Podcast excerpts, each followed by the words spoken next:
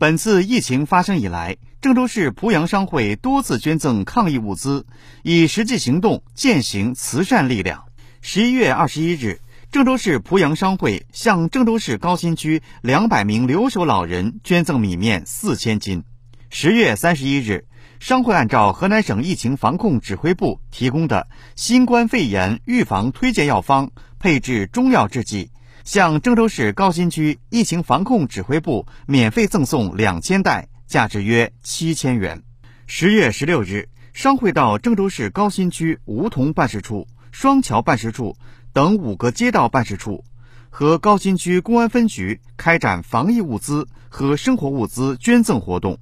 共捐赠矿泉水五百箱、方便面五百箱、面包四百箱、医用口罩六万只，极大的缓解了高新区部分办事处的防疫压力，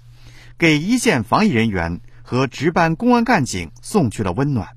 郑州市濮阳商会会长邢鸿飞表示，下一步将动员更多企业参与到慈善事业中来，以实际行动奉献爱心。为慈善绿城做出新的更大贡献。